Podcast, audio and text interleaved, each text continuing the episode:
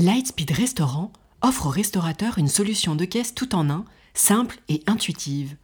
Paiement intégré, gestion multisite, paiement à table, gestion des stocks, intégration du système de réservation, rapport de vente intégré.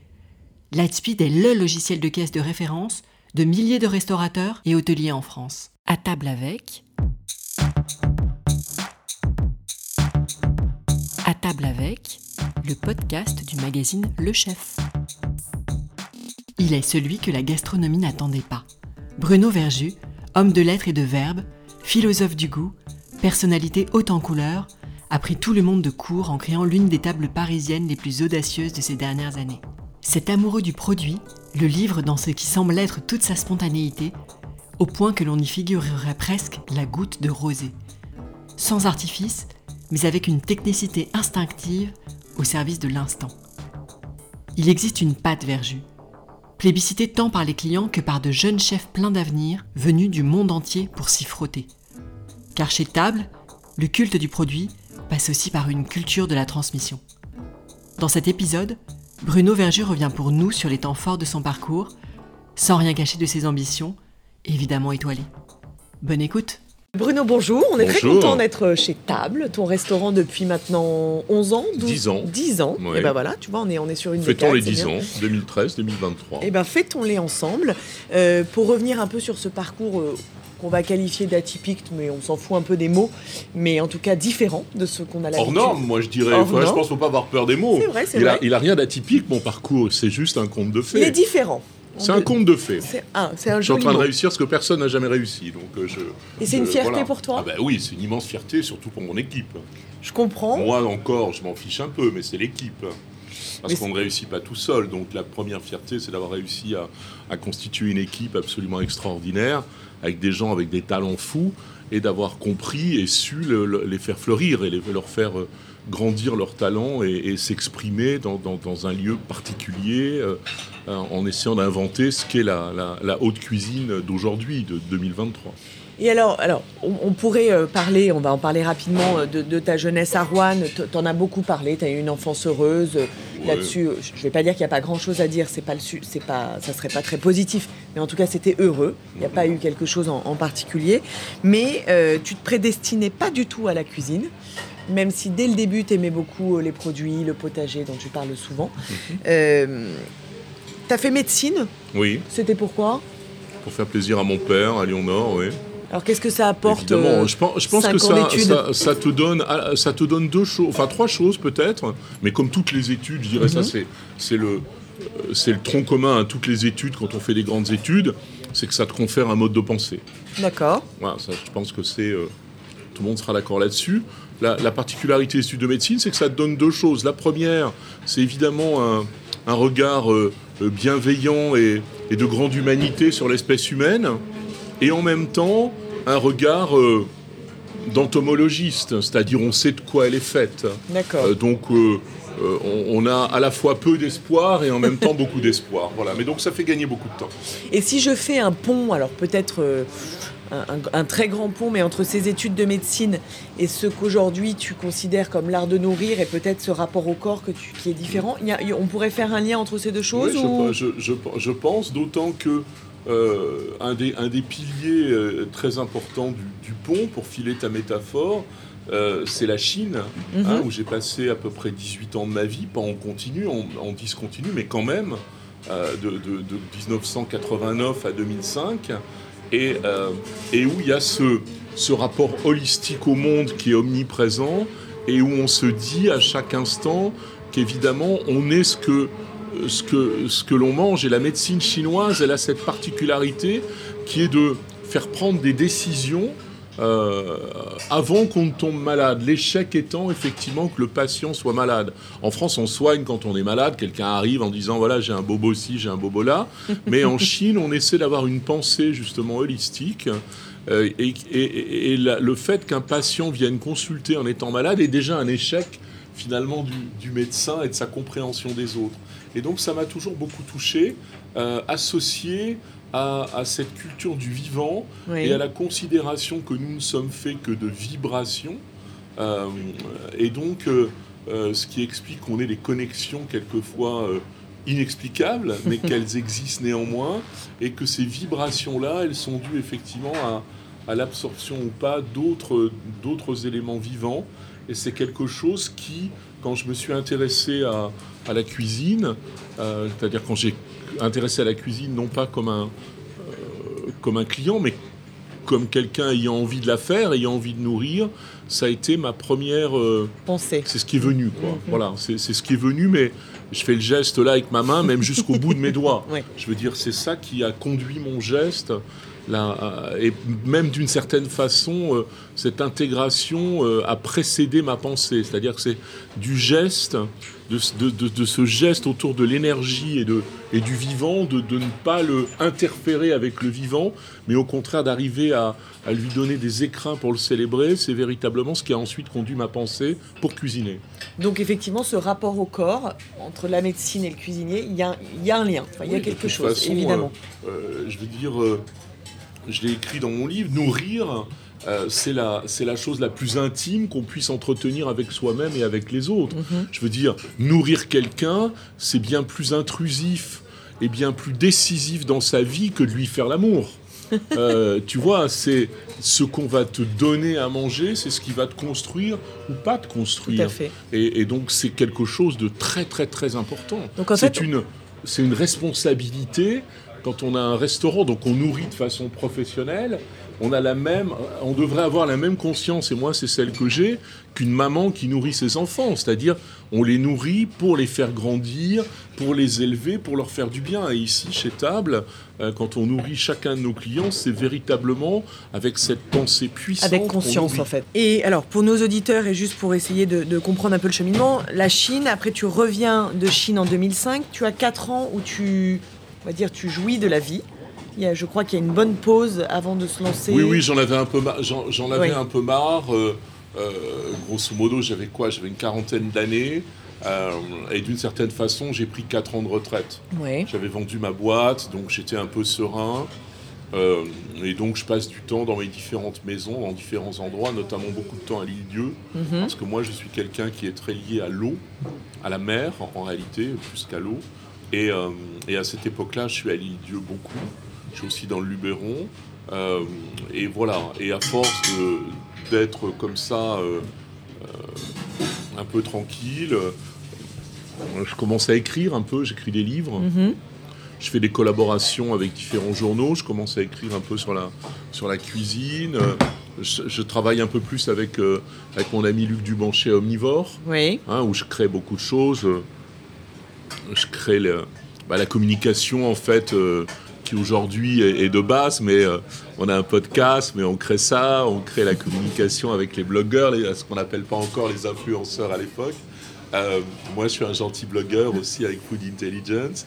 je crée les scènes entretien, c'est-à-dire les conférences, je crée la scène artisan, euh, j'anime des scènes sucrées. Enfin voilà, je suis très, j'écris, je suis très impliqué avec Omnivore, ce qui, et puis d'autres supports pour lesquels j'écris de temps en temps, ce qui me, me nourrit aussi finalement, euh, en tout cas comble un peu mon appétit euh, sur ce sur ce versant. Mais comment on passe effectivement de cette vie lointaine d'entrepreneur à cette volonté de raconter des histoires et de faire des choses autour de la cuisine Je pense que c'est l'histoire de la vie, c'est-à-dire qu'à partir d'un partir d'un certain moment, tu as, tu as aussi, euh, malgré toi, euh, moi, j'appelle ça des agrégations. Euh, d'autres pourraient y voir des sédimentations avec l'âge. Tu vois, les, les, choses se déposent. Je préfère l'agrégation parce qu'il y a quand même quelque part une pensée qui ordonne et, et, qui conduit un peu tout ça. Mais, mais c'est ça. Et, et tu de, finalement, la beauté de l'âge, en tout cas de, l'existence, euh, c'est de, de devenir ce que tu es.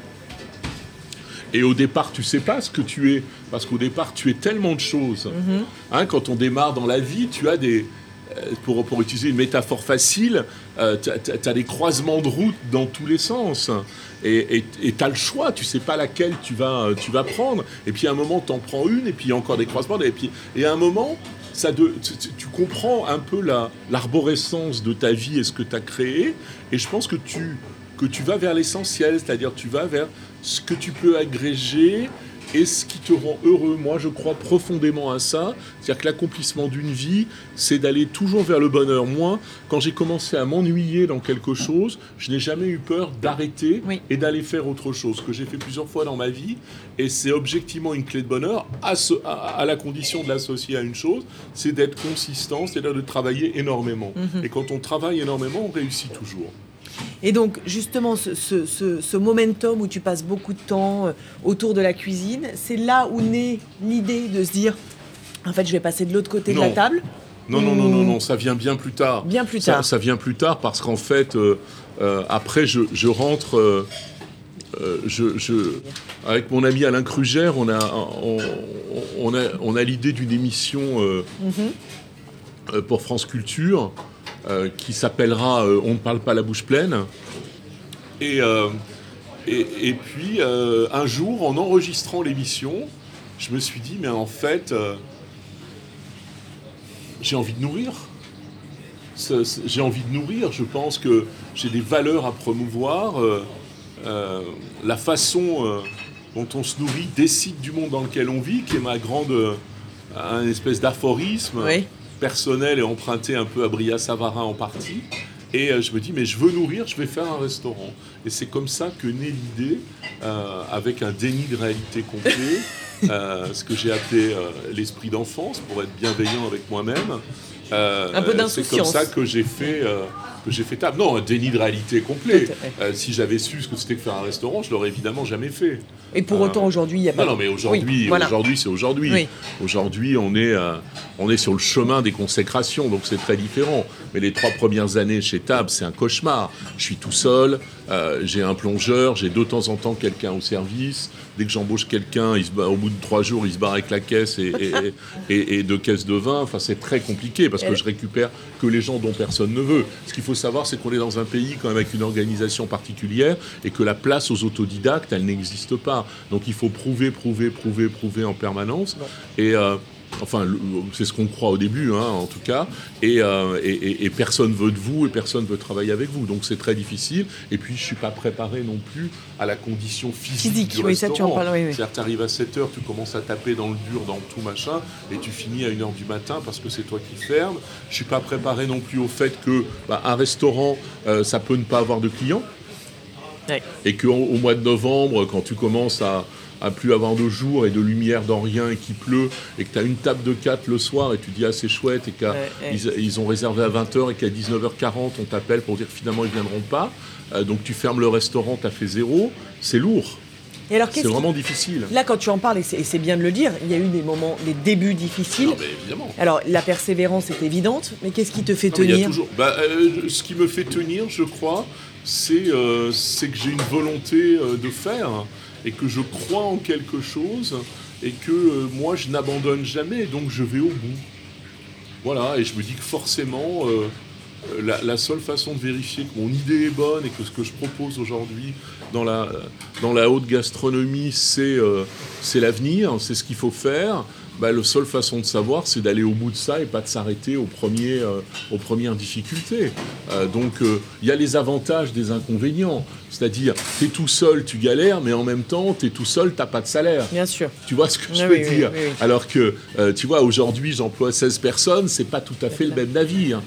donc, donc la difficulté de l'époque, c'est une difficulté très personnelle c'est une difficulté physique, psychologique, etc. Mais financièrement, grosso modo, tant que tu payes le loyer et tes fournisseurs, euh, tout va bien. Même si toi, tu ne te payes pas, mais t'as pas des... Enfin voilà, ça reste raisonnable. Et comment euh, ce passage, donc j'ouvre le restaurant, donc tu trouves effectivement ce local dans le 12e, et, tu te lances, mais tu sais cuisiner à ce moment-là? Qu'est-ce que tu fais, à manger? je fais, la cuisine à la... Je faisais la cuisine chez moi à la maison, tu mhm. vois. Euh, voilà. Bah, qu'est-ce que je fais? Je fais la même chose qu'aujourd'hui, mais de façon bien plus, euh, bien plus simple, parce que je suis tout seul, donc j'ai pas évidemment les, les mêmes moyens, euh, j'ai pas la possibilité d'aller aussi loin dans chacun de mes plats, mais les produits sont là, la manière est là, les cuissons sont là la disruption des cuissons, la disruption de tout est là, mais elle est embryonnaire encore, elle n'a pas pu encore grandir et, se développer, s'épanouir. Hein. Mais au moment où tu lances la machine, tu, en fait, tu te sens surpris d'être à l'aise Non, tu te sens illégitime comme en toute chose Ouais. quand, tu, quand tu démarres. Euh, tu vois, je pense qu'il faut beaucoup de temps. Moi, ce qui me touche beaucoup aujourd'hui, c'est qu'on a, on a pas mal de clients euh, qui sont évidemment euh, des clients de, du, du- du début, Mhm. tu vois. Et donc, je fais un menu à 25 euros. Je fais une petite carte et j'ai un menu à 25 euros le midi, entrée, plat, dessert. Et, et j'ai pas mal de ces clients-là qui continuent à venir une fois par an, etc. Et, euh, et moi, tu vois, j'ai un peu honte de ces années-là où tu dis quand même, euh, ça devait pas être Jojo, quoi. Tu vois, je sais même plus. On est tellement loin. J'ai fait tellement, j'ai créé tellement de trucs. Voilà. Et en fait, ils disent non, mais c'était génial, c'était délicieux, c'était formidable. Évidemment, aujourd'hui, ça n'a plus rien à voir, mais c'était, formidable. Donc c'est chouette. Et malgré la difficulté du début, tu te dis, et c'est ce que tu m'as dit tout à l'heure, tu y crois, donc tu continues, tu continues, tu continues, tu Oui. persévères Oui. et ça fonctionne. Bah, petit à petit, ça marche de mieux en mieux.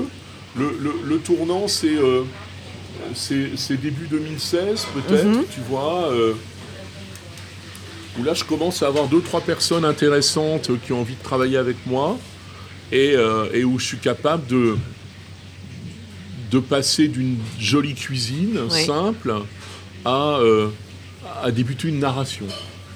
C'est-à-dire où d'un seul coup, euh, tu viens plus manger une belle volaille, un beau poisson, etc. Et tu viens commencer à, à- à- à vivre une expérience euh, embryonnaire, toujours tournée évidemment autour de, de choses très bonnes, mais où moi je peux commencer à écrire, à avoir assez le, le recul pour écrire ma narration et avancer là-dedans. Et, on- et donc on, tra- on travaille beaucoup, beaucoup, beaucoup. Et, et on a, euh, et donc on a une première étoile, tu vois, début 2018. Oui. Donc on commence à. C'est une surprise pour toi on cette est- on étoile est- ou on est- c'est- oui, oui, bien sûr. Moi, je pensais pas être dans les radars, D'accord. euh, tu vois, et donc, euh, donc oui, oui, bien sûr que c'est une surprise, parce que si tu veux, quand j'ouvre table en 2013, tu as tous les guides qui passent, euh, tous les, les- les journalistes foot qui passent, grosso modo la première semaine où j'ai Oui. ouvert, et puis après, je les revois jamais, comme d'habitude. Oui. Parce que tu as une étoile, donc d'un seul coup, ça met le focus sur ton restaurant et tu as plein de gens qui déboulent. Alors, tu as 90% de connards, donc c'est très compliqué. Qui viennent pour voir Non, qui viennent pour te faire chier, pour t'expliquer que c'est pas ça un étoilé. Parce que ce qu'il faut comprendre, c'est que dans un restaurant, évidemment, le client a le droit de choisir son restaurant, mais c'est formidable quand le restaurant choisit sa clientèle aussi. Donc il y a une réciprocité, entre guillemets, des, des relations. Et c'est fondamental. Et, je le dis même à tous les chefs qui démarrent, ayez pas peur de virer les clients qui vous font chier, ou qui sont des cons, ou qui correspondent pas au travail que vous conduisez, ou qui comprennent rien. C'est une perte de temps pour tout le monde. Mais, mais le restaurant, c'est pas un lieu de névrose, c'est un lieu d'épanouissement et de bonheur. Donc il faut arriver petit à petit à avoir cette clientèle qui te correspond et quand elle arrive chez toi, déjà est heureuse et se sent ouverte et, Ce qui est et pro- apprécier le monde. Ce qui est probablement difficile au démarrage, et tu le disais Non, tout au à début, l'heure. tu peux pas, parce Voilà. que t'as pas Tu prends les clients, voilà. Non, mais t'en Oui. as pas. Oui. Donc, euh, au début, tu peux pas les trier, t'en as pas. Donc, euh, voilà, c'est pas compliqué. Ta cuisine, elle est, euh, elle est, on le dit souvent, hein, dans la spontanéité, très tournée vers le produit. On est vraiment sur quelque chose de. euh, Non, ma cuisine, elle est cérébrale. C'est-à-dire que ma Ah. cuisine, c'est 99% de pensée, 1% de geste. Parce que plus la- plus il y a de la pensée, moins on met du geste, et donc moins on altère les produits. Après, on a toujours dit, parce que je suis autodidacte, ah oui, mais c'est facile, c'est ils travaillent des bons produits.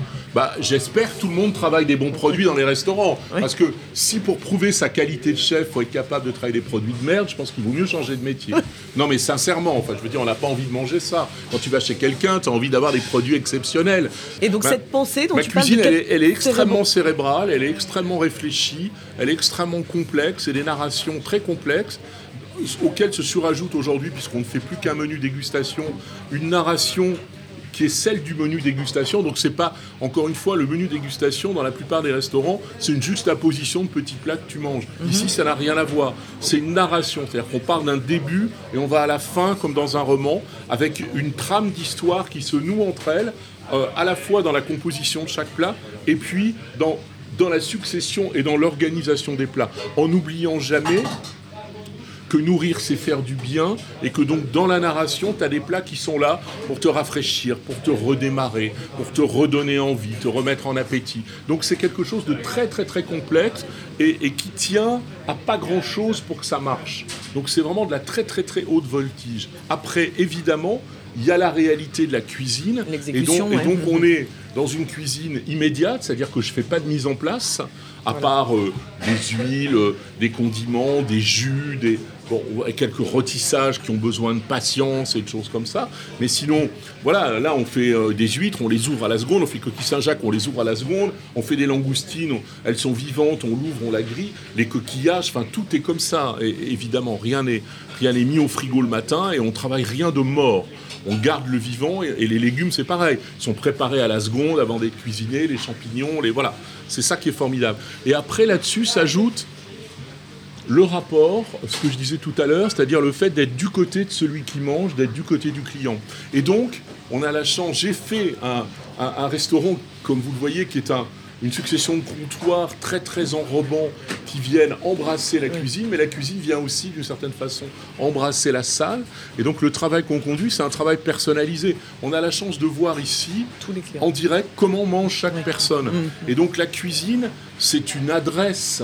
C'est-à-dire, je fais à manger pour toi, mais et toi, je vais pas te faire la même je vais te faire la même chose, mais c'est pas la même adresse parce que j'ai pas les mêmes sensations, j'ai pas le même retour, j'ai pas le même lien peut-être même simplement quand je parlais des liens subjectifs tout à l'heure. Et donc c'est en ça qu'on peut parler d'improvisation, mais c'est tout sauf de l'improvisation. C'est-à-dire qu'il y a ce rapport extrêmement fin et subtil à chaque client dans l'adresse des plats qu'on leur propose. Et comment tu as construit ce, type de pensée pour la cuisine qui est très particulière bah, quand même construit euh, par les, par, par euh, c'est l'envie que j'avais dès le départ, c'est-à-dire c'est revenir à nourrir. Donc nourrir, c'est prendre soin, et prendre soin, c'est faire attention à l'autre et en, quelque sorte le sculpter, l'écouter de la même façon que je. je, repart sur le médecin là, on ausculte. Et je fais la même chose avec mes produits. Mhm.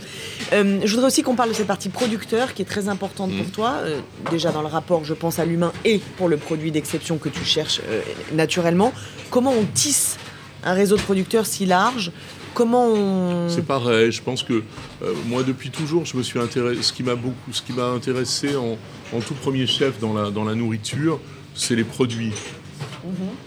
Et donc même de, moi, je suis né à la campagne, donc les producteurs, euh, dans mon univers de campagne, c'était normal. On allait chercher le lait euh, à, 18h au pied de la vache dans des tinettes. Le meunier, on allait lui acheter de la farine.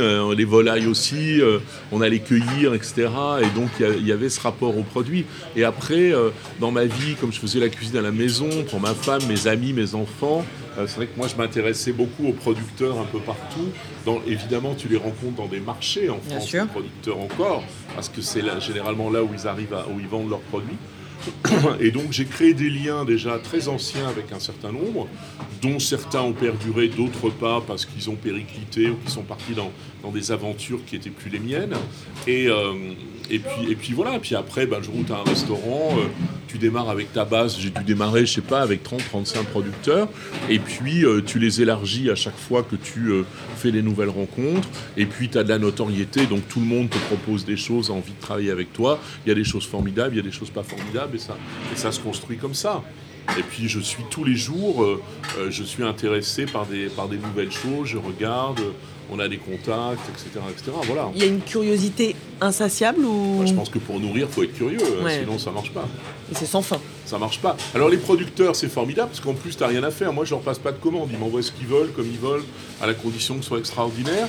Le seul problème, c'est la comptabilité. C'est pour ça que la plupart des chefs travaillent pas avec, avec plein de producteurs parce que tu passes ta vie à payer les factures entre 12 euros et, et, et, 3 000 euros. Et puis 20 000 euros pour le vin, par exemple. Mais, ça fait beaucoup d'écriture. Mais, voilà, donc c'est énorme. C'est énorme et c'est colossal. C'est-à-dire que moi, je gère, euh, je sais pas, 300 euh, factures par mois. Donc l'air de rien, c'est du temps. Tu vois, avant que vous n'arriviez là, j'en ai payé 10. Euh, j'en ai en ce moment, c'est la fin du mois et début du mois, donc j'en paye entre 10 et 15 tous les jours. Mais c'est colossal, ça n'arrête pas tous les jours. Donc ça, c'est ça le vrai boulot. C'est payer, c'est traiter toutes les factures. Et, sur cette cuisine de, l'instant et du produit qui arrive, tu n'as jamais, entre guillemets, de panne, ou de, tu te dis, je ne sais pas quoi faire avec ça. Non, ça n'arrive jamais Non, parce que c'est Noël tous les jours, c'est ce que j'ai appris aussi à mes équipes. C'est-à-dire tous les matins on reçoit des trucs. Tu vois, ce matin la table était remplie de champignons euh, qui Mhm. arrivent de la Meuse, absolument formidable. Hier j'ai un cueilleur qui m'appelle, qui me dit je suis dans les bois, euh, euh, je te ramasse des cèpes, j'arrive à 17h30, il arrive avec des cèpes qui étaient sortis des bois deux heures avant. Et donc quand on a ça, on a une émotion, puis on a envie de les cuisiner et, et on est heureux. Donc tous les jours c'est ça. Moi je suis aussi probablement un des rares restaurants qui change sa carte de menu dégustation tous les jours. Ouais. Alors évidemment, il y a des choses qui restent, mais des fois, le mindset est un peu différent sur la façon de faire, sur la façon de l'envisager par rapport au temps qu'il fait. Mon menu s'appelle couleur du jour. Moi, j'essaie d'être dans ce rapport de sensibilité au monde. Est-ce qu'il y a du soleil euh, Oui. ou pas? Est-ce qu'il pleut? Est-ce qu'il fait chaud? Est-ce qu'il fait froid? De quoi on a envie aujourd'hui? Encore une fois, je suis du côté de ceux qui mangent. Je me dis le matin, putain, j'ai envie- qu'est-ce que j'ai envie de manger aujourd'hui? Alors, je sais, je, je- je connais la palette dont Oui. je dispose, qui Oui. est très vaste, mais je me dis, tiens, mais ça, j'ai envie, non, ça, j'ai envie de le faire comme ça. Tu vois, je vois que c'est un peu plus riche, un peu plus, etc. Ou alors, au contraire, voilà, et je, je parle avec mes équipes et puis on élabore. Donc il n'y a jamais de panne. Bah non, Bah, il n'y a pas de raison qu'il y ait des pannes. La panne, ce serait effectivement de se retrouver pas, là, comme avec, un des, avec blanche, des produits dégueulasses. euh, Ouais. Non, mais l'écrivain devant une feuille blanche, s'il est paralysé devant une feuille blanche, il faut qu'il change de métier. non, mais quand tu écris, c'est que tu as des choses à dire. Si tu as une feuille blanche, tu rien à dire. Enfin, encore une fois, c'est une expression que je trouve euh, ridicule. Si tu es en panne devant une feuille blanche, va faire autre chose. Oui, mais bon, Non, il faut, mais il faut, il sérieux, faut, il faut faut- avoir tout le temps le. T'as rien à dire, donc écris pas un livre. va faire la cuisine. Euh, on va parler aussi un petit peu du, du 50 Best qui est, euh, alors on le sait, une grande machine internationale et un classement euh, que, que tout le- tous les gastronomes connaissent. Ton arrivée dans ce classement a été fulgurante et ta montée est encore plus fulgurante. C'est quoi? C'est cette singularité que tu représentes dans la cuisine qui fait que tu, tu te l'expliques aujourd'hui, cette arrivée euh, Alors honnêtement, je je m'explique toujours pas vraiment, euh, parce que quand on s'est retrouvé euh, l'année dernière, euh, 77e, j'ai trouvé déjà que c'était quelque chose d'absolument invraisemblable, justement, d'être dans, dans le radar du, chose qui est- du truc qui est le plus compétité au monde, même si en France, alors ça aussi Oui, c'est oui, une oui. énorme blague, les gens t'expliquent que c'est le classement d'un journal anglais, Euh, tu vois, donc il y a tout là-dedans, tout est dit, c'est-à-dire d'abord c'est les Brits, donc c'est nos ennemis depuis toujours et on s'en fout et ils connaissent rien à la bouffe, et puis machin. Non, le 50 Best c'était le classement d'un journal anglais il y a 20 ans, certes, mais aujourd'hui c'est le truc le plus puissant au monde, qui est une déferlante absolument incroyable, et pour lequel il y a probablement 100 000 restaurants qui sont prêts à tuer Pierre et Mère pour être un jour euh, dans, dans- dans la narration. Et donc se retrouver 77e, je dis mais c'est dingo. Enfin, tu vois, on rentre dans les 100 meilleurs restaurants du monde, qui est un truc de fou Oui. moi, table, mon petit table Paris 12, quoi. Tu vois, voilà. Bon. Et, euh, et cette année, on est numéro 10. Donc on fait la, la plus grande euh, Oui, grimpette euh, de l'histoire du 50 Best, puisque personne n'a gagné autant de places d'un coup. Et, euh, Ça se, tra- ça se travaille, ça s'explique, ça se. Mais non, j'en sais rien, parce qu'encore une fois, euh, euh, c'est un peu comme le guide Michelin. Tu sais pas qui est votant, euh, qui n'est pas au 50. Les gens viennent chez toi. Alors nous, chez moi, euh, je pense qu'on a deux avantages. La première chose, c'est qu'on est à Paris. Si j'étais à Montluçon, j'en aurais vu sans doute un peu moins. Et euh, non, mais je dis ça C'est pour joli, mes, Montluçon, pour- oui, mais je, dis ça pour mes camarades Oui. euh, formidables, chefs, qui sont Plus en province. Euh, tu vois, comme la grenouillère euh, qui rentre là, euh, euh, en étant dans, dans le classement déjà Oui. depuis, dans- dans- depuis très très longtemps, mais qui est à Montreuil-sur-Mer. Donc c'est vrai que la probabilité qu'on aille chez lui, elle est quand même plus infime que de venir à Paris. faut voyager un peu Euh, plus. donc, quoi. euh, Ouais. donc il a plus de mérite que moi d'une certaine Mhm. façon, puisque moi je suis à Paris, euh, ou, euh, enfin Alexandre, ou, euh, ou Emmanuel Renault, tu vois, euh, voilà. Tu disais il y a deux choses, d'être à Paris. Et, et puis la deuxième chose, c'est que euh, j'ai une configuration de restaurant où on, on peut avoir beaucoup de 1. Et je Oui. pense que les votants du 50 Best, ils sont souvent des foodies ou, des chefs ou des journalistes Solo. qui, lorsqu'ils voyagent, ils vont plutôt manger solo. Mhm. Et donc, comme moi, je reçois les solos midi et soir, mais depuis toujours, et qu'on a ce comptoir qui est fait pour ça, euh, bah, d'une certaine façon, chez moi, ils peuvent venir manger, donc avoir euh, ça. Après, évidemment, ça suffit pas.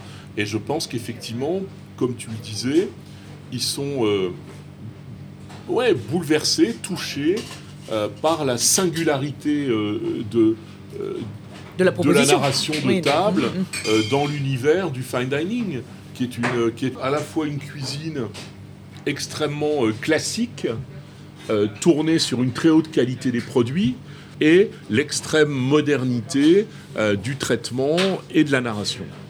Et donc, ça fait quelque chose de particulier. Quand on regarde les 50 qui sont classés, sincèrement, même les 100, c'est 100 restaurants formidables, mm. dans lesquels il y a des narrations qui peuvent te plaire ou pas te plaire, mais qui sont toutes extrêmement intéressantes et, euh, et qui créent une vraie communauté.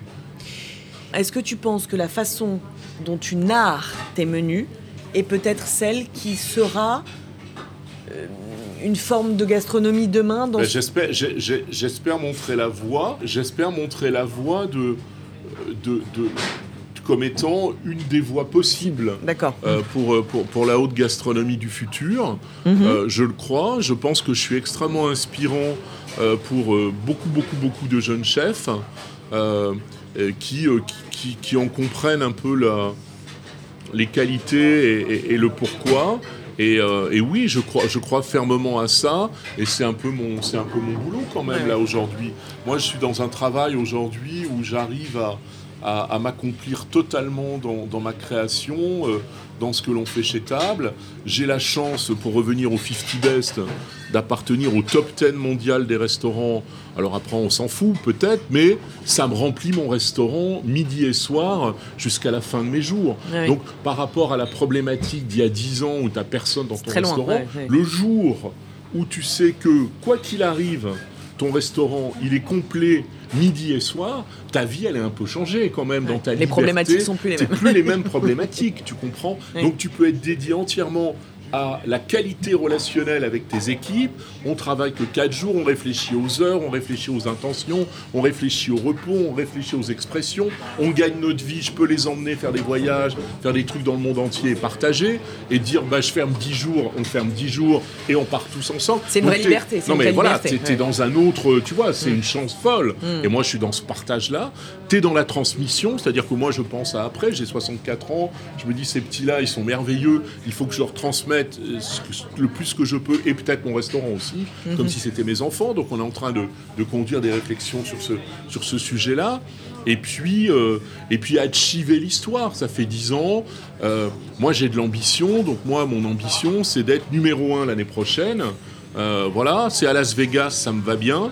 Et puis, et puis d'avoir trois étoiles si j'arrive justement à, être suffisamment inspirant et, à ce que le Michelin se dise mais tiens, voilà une voix Possible. qui est intéressante à, entendre, et donc on va donner trois étoiles à Verjus. Je pense que honnêtement, par rapport au travail qu'on conduit, on est tout à fait au niveau, mais après, à un moment, il faut qu'il y ait un... L'alignement des choses. Ouais, il faut qu'il y ait l'alignement de tous les paramètres, et puis surtout une espèce de décision un peu politique, quoi. Euh, voilà, tu vois, ce qui est normal. Hein. Que déjà tu avais salué quand ils t'ont donné une deuxième étoile. Moi, j'étais très surpris quand ils ont eu deux étoiles, parce qu'effectivement, c'est ce que, ce que j'avais dit en disant que euh, pour moi, c'était euh, c'était extrêmement touchant, mais surtout, euh, ça montrait, le, ça montrait la, modernité euh, et la liberté de penser euh, du Michelin qui est critiqué en permanence. Là, je vois, il est encore critiqué là, par plein de gens, et tu te dis, mais ils ne comprennent rien. Mais, mais en tout cas, dans la plupart des cas, c'est quand même un truc formidable dans l'histoire. Du chef, et, et, ça, et ça, le, ça le libère ça le libère, c'est tout le contraire de ce qu'il explique. Et je me dis, c'est dommage en même temps de pas, euh, en France, parce qu'on est, on est toujours dans ces rapports d'autoflagellation hein, absolument à tout, et, euh, et de ne pas, de pas donner la voix mhm. euh, au chef pour se libérer de tout, aller de l'avant, et puis d'avoir, de, de complimenter euh, cette, cette polysémie de la, cuisine française. Moi, je suis fier de, de, la cuisine française, qu'elle soit ultra, ultra classique, très enracinée, et être complètement déconnante euh, dans des trucs complètement bizarres, machin, etc. Putain, y a, tu vois, il y a du jus, il y a du sang, il y a de l'énergie. Cette pluralité, c'est notre force aussi. Hein. et ça, c'est formidable. Donc, en tout cas, tu aimerais arriver au niveau où tu souhaites emmener table. Et l'après, c'est quoi? Il y a un moment, Bruno Verju va se lever, il va se dire j'en ai marre, j'arrête ou c'est quoi c'est Non, mais on est dans la préparation de, de, l'après, en fait. Déjà, moi, je pense que bien gérer, évidemment, euh, moi, je suis, je suis quand même aussi avant tout un homme d'affaires. Et donc, bien gérer, c'est savoir anticiper. Donc, ici, on anticipe euh, dans cette formation, dans cette, dans cette relation que j'ai avec les équipes. Euh, donc, on a parlé transmission. je pense aussi que c'est important. Je, je, continue à écrire. je vais écrire un nouveau livre euh, qui va s'appeler A priori en cuisine, faites l'amour, pas la guerre, et qui est une façon d'aller euh, euh, démonter le principe sur lequel 99% des restaurants sont encore articulés, qui sont ceux d'Escoffier, calqués sur l'organisation militaire, Mhm. et qui, à mon avis, est celle qui engendre à la fois de la violence en cuisine et du sexisme, qui engendre aussi le fait de faire beaucoup de mise en place et donc d'avoir des cuisines mortes, parce qu'ils considèrent qu'à un moment, il y a le coup de feu contre les clients, donc c'est la guerre, donc on se bat. Alors que c'est tout le contraire, nous on leur fait l'amour aux clients, on leur fait pas la guerre. Et donc c'est d'essayer de, de théoriser de façon un peu douce euh, une autre façon de concevoir à la fois la cuisine dans le rapport avec les équipes et dans le rapport avec, euh, avec les clients. Ça fait envie, Donc, en c'est- tout cas. C'est une façon de voilà d'essayer de passer aussi euh, une pensée et, et d'ouvrir d'autres voies. Et puis après, j'en sais rien. Après, oui, ben écoute, euh, euh, je pense qu'il viendra le temps, euh, le temps du repos en Grèce où, euh, où je pourrai longuement méditer avec les chats sauvages en bord de mer. et, et- et puis voilà, on verra bien. Mais, toujours, en tu tout cas, vois, t'as toujours envie aujourd'hui. bah, T'es pas jour- arrivé là où tu une- veux arriver. Encore une fois, le jour où j'ai pas envie, j'arrête. Ouais. C'est-à-dire si le matin, tu vois, je me dis fais chier, faut que j'aille chez table, je ferme. Ouais. Euh, tu vois, si je suis pas brûlé du désir de nourrir, euh, je pense que ce métier est, est le, plus, euh, le plus insupportable au monde si tu n'es pas brûlé du désir de nourrir. Parce qu'il y a trop de difficultés, c'est trop compliqué, c'est 1000 détails à régler par jour encore aujourd'hui. Et 300 factures. Et, et plus, oui, mais voilà.